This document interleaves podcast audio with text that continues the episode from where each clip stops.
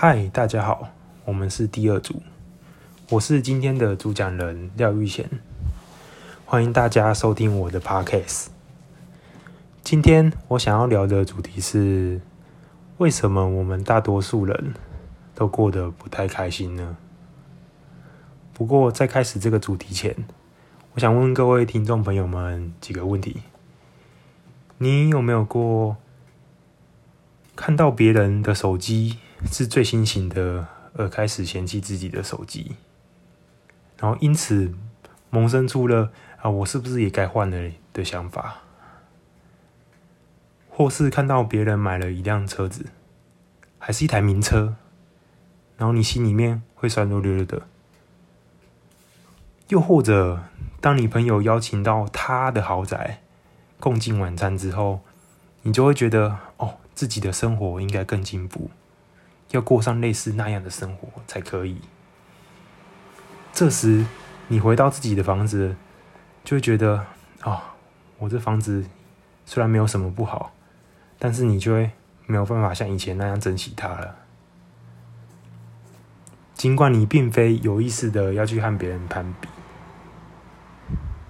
想问问各位观众们有没有过这种感觉？如果有，你可以继续听下去。如果你没有，就当我后面讲了一段废话。其实前面聊的，就是人们会通过攀比来衡量自己的幸福，会因为比较而影响了自己的感受。你想想，你拼命工作、加班赚钱，是为了得到什么？最新版的手机，限量版的游戏。又或是珍藏版的化妆保养品，这些东西你花了很多钱，终于拿到手了，可以向同事朋友们炫耀，满足你的小小虚荣心。可是过了一段时间，又是一阵空虚感袭来。为什么呢？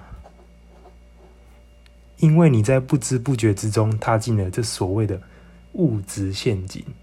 或者说，全社会的人都一同踏入了这一物质陷阱，然后并且不留一虑的追求的物质，在这个资讯过于发达的时代，用社会媒体不断报道商品的华丽性、多样性、便利性，为了购买这些商品，你就必须昂贵支付昂贵的价格。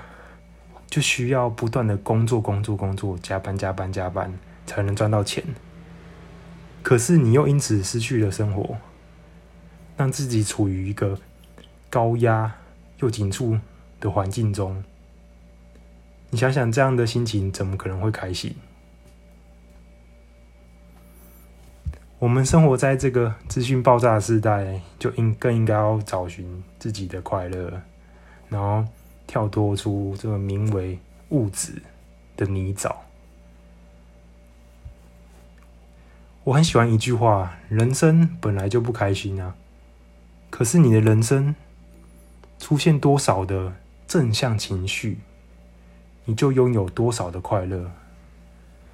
当你对帮助过你的人表达感激之情时，你的心所感觉到的暖意；当你听到。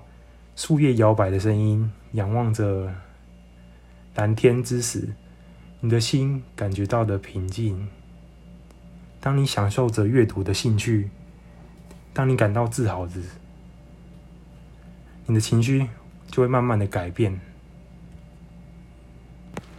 我们常常说开心就好，认为生活的意义在于开心与否，殊不知。开心其实只是其中一种正向情绪，在生命之中还有许多正向情绪值得我们去关注的。这是我今天的分享，感谢你们的聆听。